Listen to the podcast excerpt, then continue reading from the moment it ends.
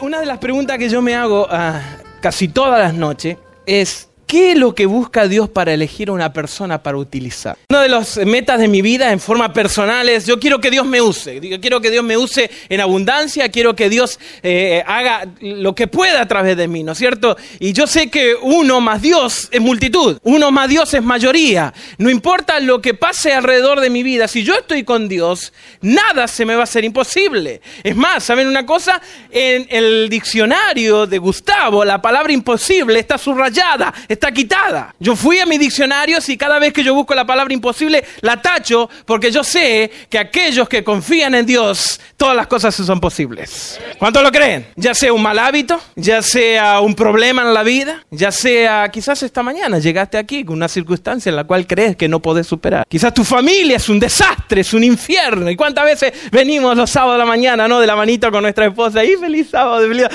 Pero sabemos que en casa fue un desastre. ¿No les pasa a ustedes que las mejores peleas familiares son los sábados a la mañana? ¿No, ¿no le ha pasado a ustedes? ¿No? Uno está listo para irse a la iglesia y, la hija, ¿no es cierto? Allí adolescente, "Oh, lo, lo, lo, lo", ¿no? dos horas en el espejo y uno apurate acá, ¿no? Y que el otro no encuentra el cinto. Y entonces uno empieza a crear, ¿no es cierto?, efervescencia. Y cuando llega acá a las nueve de la mañana, feliz sábado. Porque nos han enseñado, ¿no es cierto?, a pretender, ¿no es cierto?, a aparentar para que no vayan a pensar de que porque tengo problemas, soy un mal cristiano. El asunto no es tener problemas, sino tener la solución a los problemas, lo que te hace buen cristiano. Es aprender a que con Dios, en Dios, todo absolutamente todo es posible. Y a veces yo me pregunto, ¿qué característica va a utilizar Dios para usarme a mí? Porque yo me miro al espejo y digo, qué desastre es mi vida. Mi vida espiritual es un desastre, mi vida personal es un desastre. Dios nunca me va a utilizar hasta que yo miro en la Biblia y puedo ver que toda la gente que Dios usó en la Biblia también era un desastre. Por lo tanto,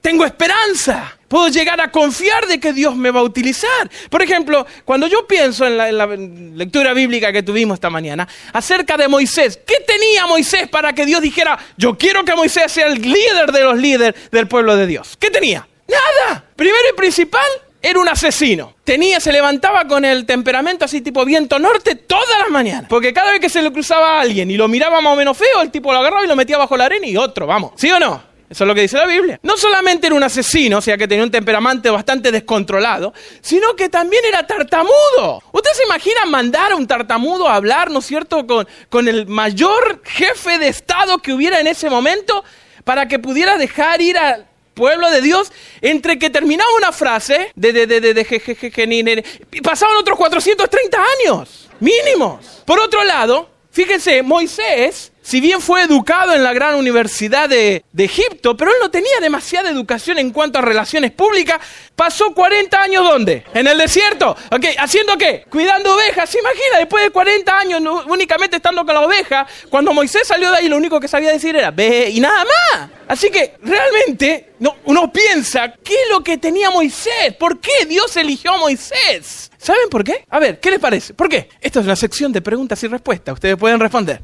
Sí, hermana. Porque Dios usa los débiles. Muy buena, buenísima. Me gustó. Él era un escogido. Muy bien. ¿Eso significa que yo no soy un escogido? Opa, no. Muchos de nosotros quizás pensamos así. Ah, Dios puede utilizar a Gustavo en el canto, pero a mí no. Dios puede utilizar a... Pero a mí no. ¿Cuántas veces nosotros nos comparamos? ¿Verdad? ¿Algún otro? ¿Por qué Dios escogió a Moisés? ¿Cómo? Humildad. A lo mejor estaba alejado de Dios. Muy buena.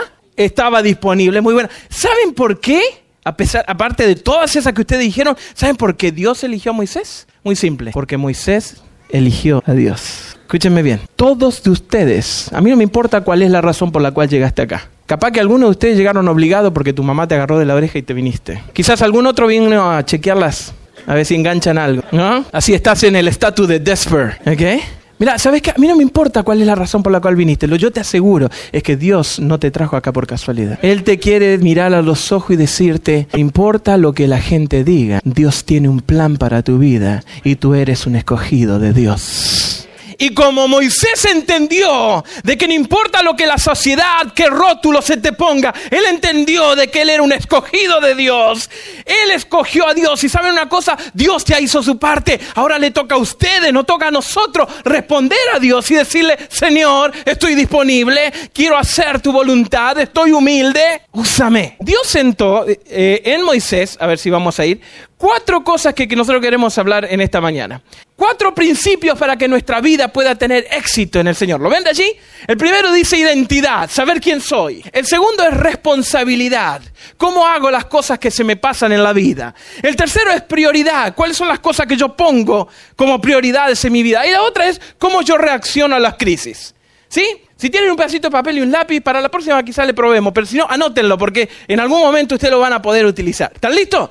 ¿Sí? Agarre sus Biblias, Biblia en mano, ¿sí? Hebreos capítulo 11, vamos a ir viendo cuáles son las bases para el éxito personal. Y en primer lugar es descubrir quién Dios quiere que yo sea. Es el principio de identidad. Yo sé que muchos de ustedes ya lo tienen claro en su corazón, pero si alguien viniera y nos preguntara, ¿quién sos? Generalmente lo que nosotros contestamos es, mi nombre. Eh, eh, es más, saben que la cultura nos condiciona. En Estados Unidos, cuando te preguntan, cuando quieren, ¿no es cierto?, conocerte a alguien, no te preguntan tu nombre, sino, sí, no, algunos te preguntan Social Security, ahora con todo este lío de migración es un desastre, pero la mayoría de la gente te pregunta, what you do for living? O sea, en realidad la pregunta es, ¿cuánto dinero haces? Porque si ganas menos de tal income, I'm not gonna be your friend. Fíjense, what you do for living? ¿Cuánto de nosotros podemos decir cuando te preguntan, ¿qué haces para vivir? Simplemente gozar la vida no, porque somos unos esclavos del trabajo. Porque queremos y creemos que nuestra identidad está en el carro que manejo, o está en la ropa que me pongo, o está, ¿no es cierto?, en la música que escucho. Sin embargo, cuando alguien te pregunta quién sos, generalmente le damos nuestro nombre, le decimos lo que trabajamos, pero nunca damos la respuesta correcta. ¿Cuál sería la respuesta correcta? ¿Quién sos? ¿Cuál es la identidad? Dios te creó de su propia mano y Él puso todas las características en tu vida para que tú te puedas levantar con todo orgullo y mirar a la gente a los ojos y decirle, yo soy hijo del Rey de Reyes y Señor de Señores. Y cuando alguien te pregunta quién sos, vos podés decirle con todo orgullo en tu corazón del santo, decirle, yo soy un hijo del creador de los cielos y la tierra. Pero ¿sabe una cosa? Moisés tuvo un problema de identidad. Porque cuando él nace, léanlo, versículo 25, vamos a leerlo, Hebreo, capítulo 11, versículo 25, dice lo siguiente, escogiendo antes ser maltratado con el pueblo de Dios que gozar de los valores temporales. Fíjense, acá hay una palabra clave y es escoger. Él escogió, él se tomó el tiempo de decidirse quién iba a ser. Y ayúdenme, él tenía dos posibilidades. De un lado, él podía ser el hijo de la hija del faraón, futuro faraón. ¿Saben lo que eso implicaba? ¿Qué significaba ser el futuro faraón? Poderoso. ¿Qué más? Mucho dinero. ¿Te imaginas? Dos o tres así con las plumitas sacudiéndote todo el día. Ubitas y venían así, unas egipcias hermosas. Hacia afuera estacionado, tres, cuatro Porsche. Bueno, eran lo que equivalían los camellos en aquella época, más o menos que cualquiera compraba camello en aquella época, ¿no? Un palacio de lujo ahí a la orilla del Nilo. Del otro lado tenía otra elección, ¿saben cuál era? Ser hijo de una esclava hebrea. Ir a trabajar y chapatear barro todo el día para hacer ladrillo, para construir templos a los faraones. Comer una vez al día. Trabajar como un animal de sol a sol. Yo les pregunto, ¿qué hubieran elegido ustedes? ¿Saben por qué hubiéramos elegido ser el hijo de la hija del faraón? Porque todavía no tengo clara mi identidad, porque todavía no sé quién soy, porque todavía no conozco el plan y el propósito en mi vida. Y discúlpenme que este sea el primer día, pero ahí va. Si la mayoría de tu tiempo estás gastando en hacer un nombre a través de tu trabajo y de tu dinero, you are wasting your time. Estás perdiendo tu vida, porque lo que realmente vale es quién eres a los ojos de Dios, no lo que la sociedad piensa. Y saben que la sociedad agarra y te dice generalmente, ah, que sos un accidente. Una vez estábamos, fui para Navidad a mi casa y estábamos ahí todos reunidos en familia. Hacía muchos años que yo no volvía para allá, para Sudamérica, así que estábamos ahí, ¿no? Como buenos hispanos comiendo. Eh, y una mesa grande y comenzaron a preguntar y mi mamá comenzó a contar la historia de mi familia. Nosotros somos tres hermanos, yo soy el baby, así que tengo dos hermanos mayores y entonces alguien le preguntó y dijeron, hey, doña Nilda, dice, ¿cómo fue el asunto cuando, no es cierto, quedó embarazada de su, de su primer hijo? Y dice, ay, dice, fue tan emocionante, lo estábamos esperando, agarramos el cuarto y le pintamos de rosadito porque sabíamos que iba a ser una mujer y, y pusimos todo, ¿no? Y yo dije, wow, qué lindo, ¿no? Y cuando quedé embarazada del segundo, dice, sabíamos que era un hombrecito, así que agarramos otro cuarto, lo construimos, lo pintamos todo lindo para que el hombrecito tenga su lugar. Y dije, wow, no, qué lindo, ¿qué dicen de mí? Y, cuando llegó y supimos acerca de Gustavo, y entonces yo dije, ¿qué? Ah, no, dice, Gustavo fue un accidente. Reconciliación de domingo. Y yo le digo, wow, you know, thanks a lot, you know, I feel so good now. No importa, no, no se ría porque a mí me contó varios años recuperarme del chasco de que yo era un accidente. ¿Sabe hasta cuándo? Hasta que yo me encontré con Dios y Él me miró a los ojos y Él me dijo, tus ojos, tu pelo, tu temperamento, tu carácter, todo fue planeado siglos antes de que el mundo existiera, porque tú eres mi Hijo amado, en el cual yo puse todas mis expectativas para que el propósito de Dios se cumpla en esta tierra. Identidad. Va a llegar un momento que vas a tener que elegir quién sos a quién perteneces. Eso es lo que hizo de Moisés la gran diferencia. Él escogió en vez de ser hijo de la hija del faraón, pertenecer al rey de reyes, señor de señores. Él escogió, no importa su pasado, él escogió, no importa las metidas de pata que él había hecho en su vida, él escogió ser un hijo de Dios por sobre todas las cosas. Él escogió, ¿saben qué? Agarrarse de la gracia de Dios, que significa que hoy, antes de salir de este lugar, tú podés comenzar de nuevo. Una nueva vida donde el pasado no existe, donde el futuro está en mano de Dios y el presente es un regalo que Dios te lo da para que lo disfrute. ¿Tu identidad te está haciendo feliz?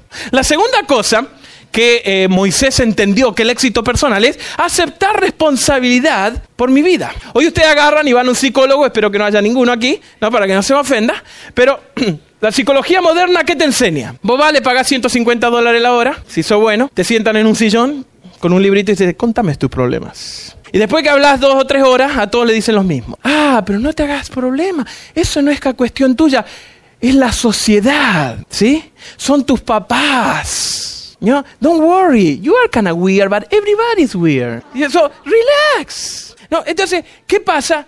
La sociedad, el mundo de hoy nos enseña a que la culpa es del otro a que la responsabilidad del otro. Y sabes una cosa, a mí me enseña la Biblia a través de la historia de Moisés, que él escogió no ser el hijo de la hija del faraón, él escogió ser maltratado antes que comprometer sus principios, que él escogió ser un hijo de Dios antes que cualquier otra cosa. A mí me enseña de que tú vas a hacer lo espiritual que tú decidas. Tú vas a ser lo buena persona que tú decidas. Tú vas a hacer la excelencia que tú decidas. Pero a veces muchos cristianos piensan que el hecho de llegar al cielo, vamos a entrar así medio todo amuchado, todo en, ¿cómo sería? En corillo, en, en, bola, ahí está, no me salía la, traducción mexicana. ¿No? Le dije todas las demás. No, parece que nosotros pensamos de que un día Pedro, si es verdad que él va a estar ahí en la puerta, ¿no es cierto? Va a decir, iglesia de Norwalk y todo, vamos a entrar. Y algunos se van a colar por ahí entre medio y pasar total. O hay personas, no sé si ustedes han encontrado con alguna, que su vida espiritual va de acuerdo a la vida espiritual de otros. Y porque los otros fracasan, yo tengo que fracasar. Y porque los otros cometen errores, yo tengo que cometer errores. Ah, ah, yo soy responsable de las cosas que pasan en mi vida. Yo soy el único que voy a poder poner los límites en los cuales yo voy a crecer. Fíjense, hay tres verdades que yo quiero decirles en esta mañana con respecto a esto. Y el primero es, yo no puedo vivir por el compromiso espiritual de otros. Sí, tenemos líderes, sí, ustedes tienen pastor, pero su pastor, no le digan nada que yo le dije esto, pero su pastor es exactamente igual a ustedes. ¿Saben cuál es la única diferencia que ustedes tienen con el pastor? Es que el pastor tiene un don espiritual diferente. Dios lo llamó para ser pastor. A Nelson, Dios lo llamó para ser pastor en otra área. Y a Anita en otra. Y a usted en otra. Por lo tanto, yo tengo que ser responsable de las decisiones que tomo. Y yo voy a hacer lo espiritual, lo cercano a Dios que yo quiera. En segundo lugar, la segunda verdad es que yo no puedo culpar a otros la dirección de mi vida. Ah, pastor, es que usted no conoce mi familia. Es verdad. Ah, pastor, yo fui abusado de niños. Lo lamento mucho, debe ser difícil.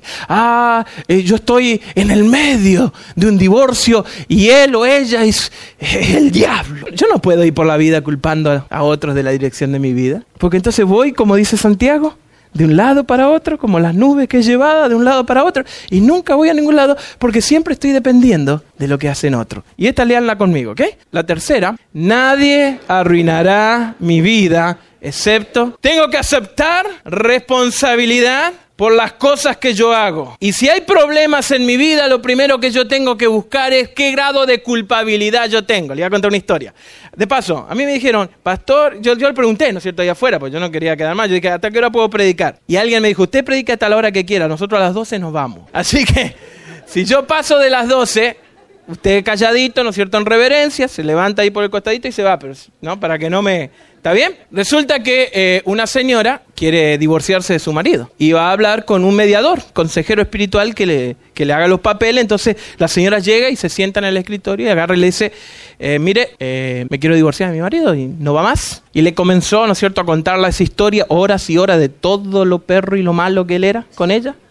Y entonces el consejero espiritual, una persona muy inteligente, agarra y le dice, señora, ¿no le gustaría antes de divorciarse hacerlo sufrir a su marido? Y le, así como a todas las mujeres, le brillaron los ojos. Le brillaron los ojos y dijeron, ya, me gusta la idea. ¿Y qué, tiene en mente? Entonces el, consejero le dice, mire, vamos a una cosa. Eh, por un mes usted va a ser la mejor mujer del mundo. Su marido llega y están las enchiladitas, el frijolito, el arroz calentito, las pantuflas, la limonada. Juega la América con Chiva, usted nada de, de, de, ¿cómo es? De amarense, nada de esas no. No, no, usted lo deja que mire, ¿sí? Y al mes, cuando él crea que yo sigo siendo el rey, ¿sí? usted pam, le presenta los papeles de divorcio y firma y lo hace sufrir para que vea lo que perdió. Y ella y la mujer dijo, sí, eso es lo que yo quiero que él sepa lo que tenía en mí. Entonces agarra la mujer por un mes. Era la mejor mujer del mundo.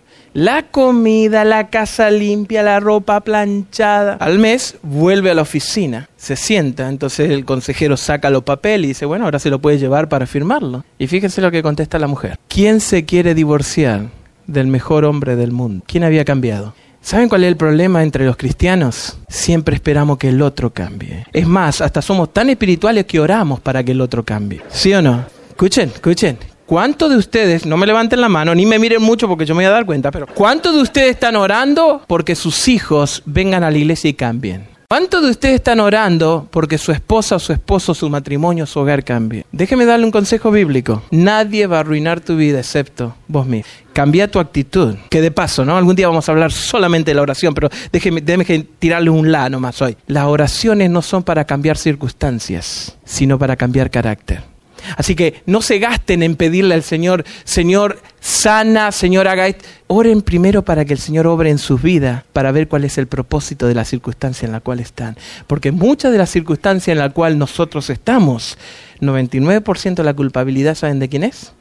Nuestra. Y Moisés entendió de que él tenía que aceptar responsabilidad de las cosas que pasaban en su vida. Él también entendió de que tiene que establecer un sistema de valores Vamos a hacer un ejercicio. Le voy a dar 15 segundos para que ustedes elijan cuáles son las cinco cosas más importantes en su vida. ¿Cuántos llegaron a cinco? Oh, oh, a tres. ¿Te animás a compartirla? ¿Cuáles son las tres cosas más importantes de tu vida? Ok, buenísima. ¿Saben cuál es el problema?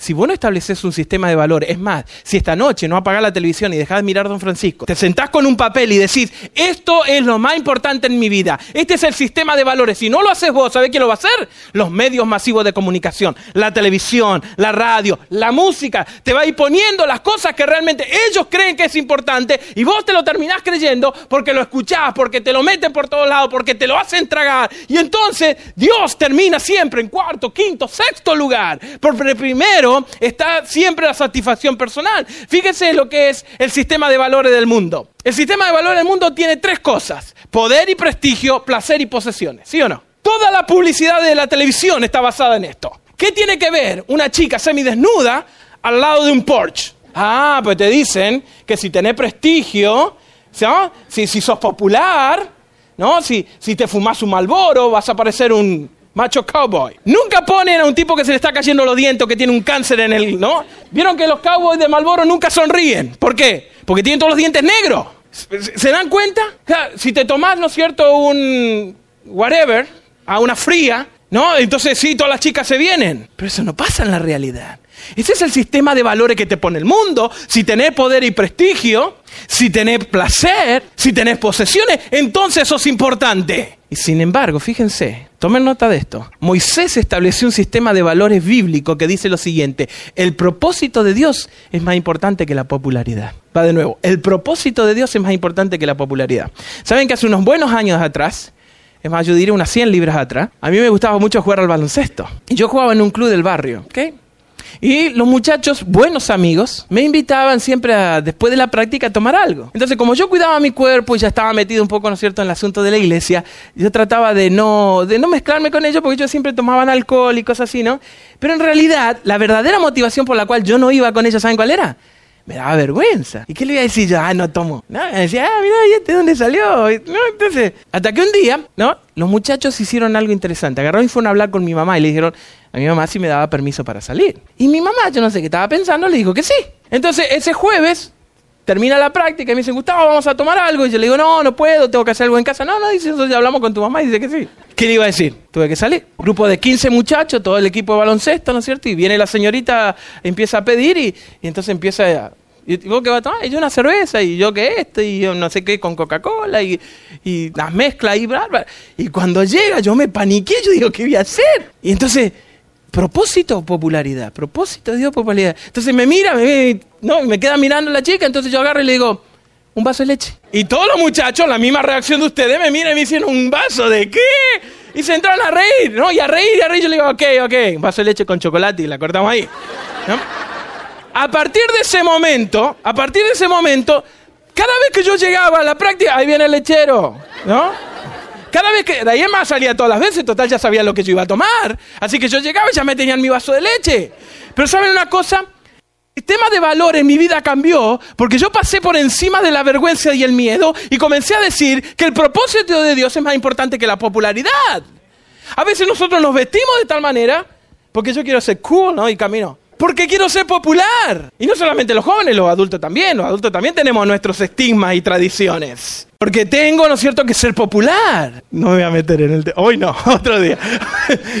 si no, me queda muy corto. Ok, muy bien. El segundo, el segundo eh, eh, sistema de valores que puso Moisés es las personas son más importantes que el placer. ¿Saben que Yo tengo una controversia con la gente que me dice, eh, por ejemplo, pastor, necesitamos un sábado a la noche libre para tener family time. Y a mí me gusta esa palabra, family time. Y yo digo, ¿y qué ustedes piensan que es family time? Y entonces dice, ah, queremos rentar una movie, ir a casa y quedarnos tranquilos. Y yo le digo, what a quality family time. Porque lo único que hacen es estar parado enfrente de ese horroroso aparato. Y lo único que hacen es no hablar, sino escuchar y dejar que se le meta un montón de cosas en la cabeza. Cuando para mí family time significa, let's talk. Vamos a compartir, vamos a jugar juntos, vamos a tirarnos en la alfombra. Yo me acuerdo que en los momentos eh, cuando, cuando mi papá eh, miraba el noticiero en la casa, yo no sé si le pasó a usted a las 6 de la tarde, pero el noticiero en la casa era sagrado. Vos llegabas, todo el mundo comiendo mirando el noticiero. Y vos querías decir, ah, no podías, no podías decir nada porque todo el mundo te callaba. Había que escuchar el noticiero. Las personas son más importantes que el placer. Yo, ¿saben qué? Yo tengo un serio problema con la sociedad de hoy. Porque yo no puedo entender cómo hay gente que no quiere tener hijos para tener placer. Cómo a los hijos, una vez que nacen, lo meten en una babysitter para que ellos puedan seguir teniendo dinero para poder afford, para poder pagar una casa para tener placer. Es más, ¿saben una cosa? ¿Saben cuál es la razón número uno por la cual la generación de hoy no quiere tener hijos? Tienen que pagar, es verdad, pero está el seguro, papá. Razón número uno, es buena, es buena, es muy buena, es muy buena. No quieren responsabilidades, es muy buena. Se la sacan a la responsabilidad. Quita tiempo para uno. Muy bien, esa es la número dos. Eh, eh, buenísima. La número dos, en serio. La número uno, ¿saben cuál es? No quiero perder la figura. Razón número uno por la cual la generación... ¿Por qué? Porque el placer es más importante. ¿Qué te dice la, publicidad? Gotta looking good. ¿Sí o no? Y sacrifican las personas por el placer. Una más. La paz de Dios es más importante que las posesiones. Ustedes, escúchenme. Eh, yo tengo acá un amigo que nos vino a visitar. Eh, ustedes saben que yo los últimos 15 meses de mi vida la pasé en Puerto Rico. Eh, San Juan, que es la capital de Puerto Rico, yo la llamo la ciudad en la cárcel, porque todo el mundo tiene rejas, ¿no, Roberto? Es increíble, todo el mundo, ustedes, ustedes pasan por una calle de un suburbio, de un barrio en San Juan, y es todo rejas, rejas, rejas, rejas, rejas. Y le digo, ¿qué es esto? ¿Por qué? La gente roba. Entonces, cuando los hermanos de mi iglesia se enteraron de que yo dejaba mi puerta abierta de mi casa, me dijeron, usted está loco. No, no estoy loco, es que no tengo nada que me roben. Si ellos entran, ¿qué, qué se van a llevar? Mis Biblias, bendito, ojalá y la lean. ¿No es cierto? ¿Qué pasa? Que cuando uno tiene demasiado y el corazón se aferra a las posesiones, se le va la paz de Dios y uno depende de la alarma, de las rejas, del seguro. ¿Y qué va a pasar? ¿Por qué? Porque uno está enfocado en lo que tiene. Y saben una cosa, viene un principio de la vida. El dinero va y viene, se va más que viene. ¿Sí? Y ustedes si van a depender de su vida del dinero, están fritos, no van a ningún lado. Porque un día ustedes van a tener mucho y al otro día por cualquier cosa que suceda en la vida o por un gobierno como pasó en mi país, se van a quedar sin nada. Por lo tanto, la paz no viene de cuánto tenés, sino de en quién conoces. Y cuando tu paz y tu prosperidad depende de encontrarse con el Señor, y esta es la parte en la cual yo le digo, show me the money, a ver dónde está tu tesoro, vamos a verlo en el sobre de diezmo, dónde está tu inversión, dónde está tu sistema de valores, tu prioridad, si estás construyendo acá o lo estás haciendo en el cielo, entonces vas a tener una cara diferente entonces tus ojos van a reflejar algo diferente y van a decir, yo confío en el quien es el dueño de todo el oro, de toda la tierra, y yo sé que a los hijos de Dios nunca le va a faltar absolutamente nada. ¿Cuántos lo creen? ¿Cuántos lo creen? Puedo ver las manos arriba. Ok, el sábado que viene me lo muestran en su cheque. No, no, I'm not kidding, I'm not kidding. El sábado que viene me lo muestran en su cheque. ¿Saben por qué? Porque dentro de un mes esta iglesia va a estar tan llena de hijos de Dios que vamos a tener que ir a otro lugar. Dejen de mirar televisión y lean a Moisés. Vamos adelante. Último punto, así no los canso. Éxito personal. Nunca, nunca. Léanlo conmigo. Nunca, nunca, nunca. Perder, ¿qué cosa? De vista el objetivo. ¿Cuál es el objetivo de Moisés? Vamos a leerlo, vamos a leerlo, vamos a leerlo. Hebreos, capítulo 11. Vamos a engancharnos ahí en el 26. Considerando, ¿lo tienen? Considerando como mayores riquezas el oprobio de Cristo que los tesoros de Egipto. Porque tenía la mirada puesta en dónde? En la recompensa. Por la fe salió de Egipto sin temer la ira del rey. Léanlo conmigo, por favor. Porque se mantuvo firme como viendo invisible. ¿Saben cuál es el problema de nosotros los seres humanos? Nos damos por vencido demasiado pronto. Estamos comenzando el año. ¿Cuántos de ustedes hicieron resoluciones de nuevo año? Este nuevo año voy a hacer dieta toda una tarde al otro día. ¿Le ha pasado o no? ¿Vieron esos hermanos que están en dieta excepto los fines de semana? Que los fines de semana hacen la dieta del zoológico. ¿Saben cuál es? Comen como un animal. El problema del ser humano, ¿saben cuál es? Inconsistencia. Nos damos por vencidos muy pronto. Comenzaste a estudiar la Biblia y se te van las ganas. ¿No le han pasado? Leen cinco minutos y ah, se duermen. A los 20 minutos se levantan así con la Biblia. ¿Sí? ¿No, ¿No le ha pasado, por ejemplo, e, el orar? ¿Saben que yo creo que nuestra iglesia necesita menos sermón y más del Espíritu? Y la única manera que vamos a tener el Espíritu de Dios es a través de la oración y de la adoración. Y nosotros hemos perdido un poquitito la idea de lo que es la oración, porque eh, llegamos a la noche y para algunos la oración es simplemente un Padre Nuestro, porque dicen Padre Nuestro y se quedan dormidos. Prioridades. Trabajaron tanto que no le queda tiempo para encontrarse con su Dios. Y entonces uno dice, pero ¿por qué me va mal tan las cosas? ¿Por qué tengo este problema? Hello. Si no tenés tiempo con el poder que te da la vida, no vas a tener fuerzas. Hay otro que empiezan a orar y cierran los ojos y cuando comienzan a decir las primeras frases, la mente se le va, ¿no? Y empiezan a hacer planes, uy, tengo un appointment con el doctor y tengo que... Y como a la media hora vuelve otra vez, ¿no es cierto? Y, ay, estaba orando. Y termina una, oración tan insulsa, tan... No, no, no, no hablaste con él. ¿Saben? Por ejemplo, a mí me pasa los sábados. Acá Roberto les puede dar. Yo los sábados llego a casa a 2, 3 de la mañana, cansado. Entonces yo me siento ahí con el Señor y le digo, Señor, prediqué, atendí a la gente, oré. ¿Por qué tengo que orar? ¿Otra vez? Entonces el Señor me mira y me dice, Gustavo, yo te pago por eso. Ahora quiero mi tiempo contigo como un amigo. No lo hagas como rutina. Empezá poquito, cinco minutos. levantate y leí un versículo. Un versículo. ¿Quién no puede leer un versículo? Un levantate mañana y lee un versículo. Y simplemente hacete una pregunta. Ok, Dios, ¿qué me quieres decir con esto? ¿Puedo agarrar un compromiso hoy de hacer eso? ¿Quién conmigo mañana va a leer un versículo? 80 años le costó a Moisés cumplir el objetivo. 80 años. 40 en el desierto, 40 estuvo en Egipto. Sin embargo, él se mantuvo firme porque él sabía en quién creía. Y él estaba mirando, él sabía quién era. Déjenme contarles una historia. En la Rusia comunista, donde a veces nos llegan las historias de que la cosa es tan fácil para poder penetrar con la palabra de Dios, no es tan así. Hay gente que se tiene que seguir escondiendo para poder llegar a conocer y escuchar lo que es un poquito la palabra de Dios había un escuadrón que le llamaban el Escuadrón de la Muerte. Su capitán era Sergei, un ruso grandote, fuerte, sin sentimientos, ojos de vidrio, unas manos como cinco así de las mías. Su trabajo era detectar y recibir llamadas de grupos clandestinos que estudiaban la palabra de Dios en forma secreta para de alguna manera meterse, llegar hasta esos hogares y destruirlos. Infundirle tanto miedo que la gente pierda el interés de conocer la palabra de Dios.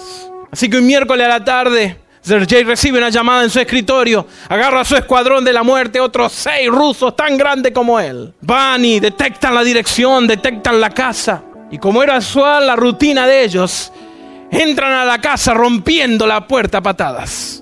Y cuando entran un grupo de personas allí, alrededor de una mesa, con unas Biblias escritas a mano, con algunos pasajes, leyendo, devorando lo que es el poder en la vida del ser humano. Entonces Sergei comienza a mirar hacia todos lados, da una orden con sus manos y sus monstruos comienzan a agarrar las bibliotecas, los libros y las Biblias y la comienzan a romper. El mismo Sergei toma de la ropa una viejita de unos 70 años y la levanta y la tira contra la pared. Y la abuela pega su cabeza contra la pared y cae muerta. Natalia, 18 años, lo mira atemorizada, dura y Sergei viene y se acerca y le dice, ¿dónde está tu Dios? A ver, que te venga a salvar ahora. Y con su mano le pega una cachetada que Natalia termina debajo de los muebles. Sergei había terminado. Se volvió a su oficina. Una semana después, recibe la misma llamada, la denuncia de alguien que estaba estudiando la palabra de Dios. Sergei levanta todo su escuadrón de la muerte, llega hasta el lugar, lo identifica, y otra vez rompe la puerta. Y cuando comienzan a hacer su operativo, como siempre, y comienzan a romper y a pegar y a maltratar y a abusar, Sergei se queda frisado ante una escena. En un rincón encuentra una cara conocida. Era Natalia. Él dice que en la historia que él la reconoce porque todavía todo el lado donde él le había pegado, todavía estaba la marca de su mano, toda la boca rota y la sangre todavía estaba derramándose porque no se había secado. Entonces Sergei viene y la levanta como si fuera una pluma y la mira a los ojos y le dice, pero tú eres tonta. ¿Cuál es tu problema? ¿No ves que yo te puedo quitar la vida? ¿No ves que yo te puedo matar en este instante?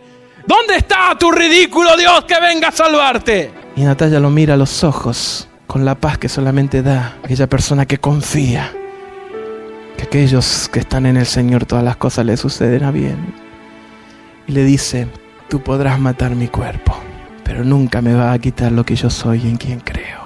18 años. Había entendido lo que significa seguir a Jesús. Por la mirada de muchos de ustedes, hay gente aquí en esta mañana que se ha estado enfrentando con que el enemigo le ha estado echando en cara que por tu pasado, por lo que hiciste, tú no vales. Quizás hay mucho en esta mañana que han estado jugando a ser cristiano, pero su corazón sigue sangrando. Yo quisiera que en esta mañana el poder de Dios pueda llenar tu corazón, sanar tus heridas y que puedas decirle, Señor, ¿qué sería de mí si tú no me hubieras alcanzado?